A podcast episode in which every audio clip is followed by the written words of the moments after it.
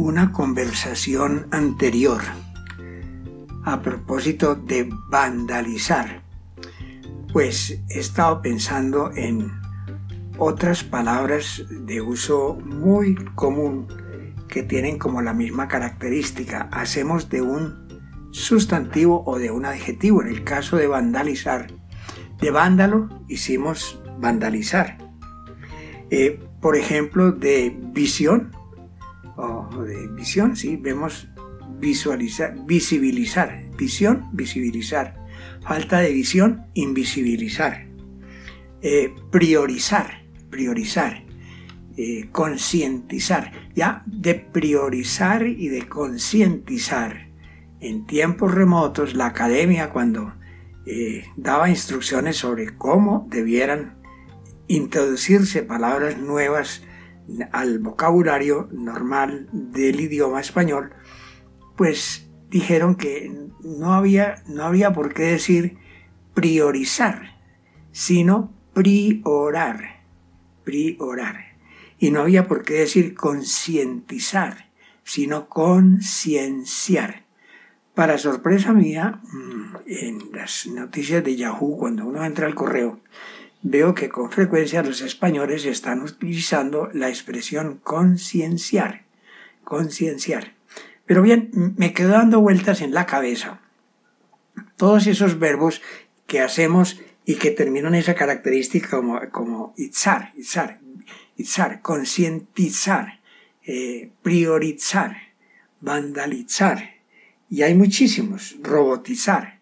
Mm, hay otro, eh, por ejemplo, eh, atomizar, atomizar y eh, ralentizar. Estamos hablando ahora de ralentizar, atemorizar. Con, ya vimos concientizar, pero por ejemplo, amenizar una reunión, mm, profundizar en un tema, en vez de decir ahondar en un tema. La más tremenda de todas, ralentizar en vez de decir desacelerar, decimos, decimos ralentizar. Bien, eh, la, la, la, que me ha dado vueltas es que todos esos verbos, todos esos verbos españoles que montamos con itzar, tienen un enorme parecido con verbos griegos que tienen exactamente la misma terminación porque los verbos griegos, igual como en español, cualquier verbo indica siempre una acción que tiene efectos, porque es que estábamos, estábamos hablando en otra conversación de las afectaciones en vez de los efectos. Pues e, eso pasa también con los verbos. Cuando yo golpeo, pues eh, el golpe, golpear, genera un resultado. Pero es que eso en español como en griego el verbo tiene un resultado, un resultado muy claro. Pero los griegos han tenido una curiosa forma de matizar el verbo de alguna manera, de tal manera que adquiera un significado especial. Voy a poner un ejemplo. Eh, imitar a Homero en la forma de hablar y de expresarse, y más aún de representarlos como si fuera él mismo en persona que estuviera en el escenario de un teatro. Entonces, sin ser Homero mismo, pero alguien que se viste como Homero, recita como Homero y, bueno, hace el papel de Homero en una obra de teatro. Entonces decimos que Homeritza, Homeritza, se comporta como si fuera Homero. Por ejemplo, eh, eh, cuando, cuando yo estoy en calma, yo estoy tranquilo. Pero otro que está nervioso lo quiero tranquilizar, como quien dice quiero pasar de lo mío al otro, no a producir un efecto, sino darle algo de lo mío, insertarlo en el otro. Y entonces digo frontizo, frontizo. Homerizo es porque yo asumo la personalidad de Homero y al, al expresarlo y al comunicárselo a otro, como que le paso algo y lo convierto de alguna manera, le genero un espíritu creador. Ese verbo crea en el otro y desarrolla en el otro un germen de creatividad. Por eso Omeritza, Omeritza, es todo el principio de la imitación de un personaje.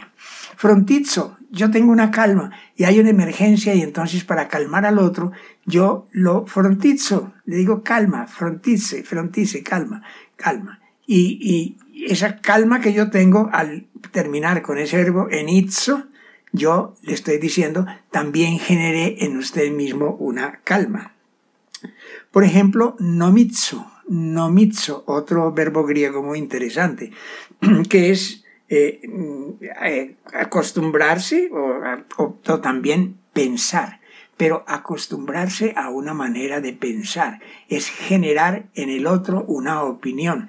Cuando, cuando uno le dice al, al otro, o, uno le cuenta al otro, comparte que en el otro que uno no mitsei alguna cosa, no mitso tal asunto, pues quiere decir que estoy pasándole al otro, de alguna manera, lo que yo siento y lo que yo estoy desarrollando. Entonces, eh, bueno, ¿y esto a qué conclusión podría llevarnos? No, yo me atrevería a pensar que Occidente, todos nosotros somos de alguna manera, o, no de alguna manera, en forma total, somos los descendientes directos de Grecia, del griego. El griego, la cultura griega formó a Occidente, o la cultura de Occidente se generó, se hizo y se desarrolló imitando la cultura griega. Hasta relativamente reciente época. Entonces, también el, afán, el afán nuestro de, la lengua, el hablar, el habla popular, que siente necesidad de expresarse de alguna manera sin toda esa eh, disquisición de alta filología, como la estaba haciendo yo ahora, eh, como que espontáneamente, como si estuvieran los genes de Occidente, el proceder de la misma manera que los eh, griegos. Casi que diríamos que esa capacidad de hacer verbos a partir de sustantivos o de adjetivos, con la terminación itza o izar, agonizar, visibilizar, invisibilizar, ralentizar, es una especie de genes recesivo del idioma, de esa creación maravillosa que hicieron los griegos en la antigüedad y que hoy todavía nosotros vamos, vemos que va permaneciendo en, en, la, incluso en la evolución de la cultura. De manera pues que eh, con estos verbos nuevos que va generando el habla popular y que a uno le molestan y a todos nos molestan, pues ralentizar no es nada que nos deje tranquilos, visibilizar no es nada que nos deje tranquilos, invisibilizar tampoco es nada que nos deje tranquilos, ralentizar ni se diga, pero nos acostumbramos a vivir con tamizar, que es, que cernir, nos acostumbramos a vivir con atomizar, incluso cuando tenemos, ahora le decimos spray, un spray, antes le decíamos un atomizador, porque volvía líquido goticas pequeñitas, ahora le llaman un spray. Eh, por ejemplo, ya decíamos priorizar, realzar, realzar la grandeza de alguien. Ya ese no es enizar, pero es enazar, pero más o menos es la misma terminación.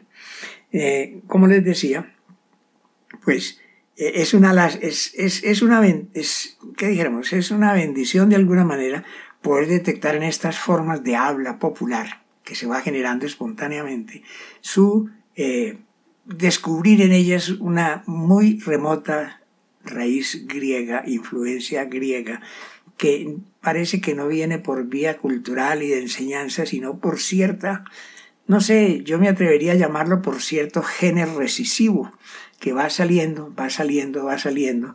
No es dominante, pero sale y se aparece frecuentemente en el habla popular. La academia, que debiera estar llamada mm, no a a, a, prohijar todas estas lenguas, estas hablas populares y convertirlas en lengua oficial del español, debía enseñarnos a, a, a mejorar, a ver otra manera de decir la cosa. Por ejemplo, que ralentizar, hablaba yo ahora, que fuera desacelerar. En vez de profundizar, ahondar. Ahondar, ahondar es un verbo, es un verbo. En cambio, profundizar es volver profundo, un adjetivo, un verbo por ejemplo, actualizar, pues podemos decir poner al día, poner al día y, armonizar, armonizar pues, pues, pues eh, podríamos ponerlo mm, de otra forma. Armonizar, poner en armonía, pero ¿cuál es el problema? Es decir, poner en armonía o hacer armónico algo, hacer armónico o convertir algo en armónico, que podría ser mucho más interesante. Bueno, conversaremos de otros temas en próximas conversaciones familiares. Que estén muy bien.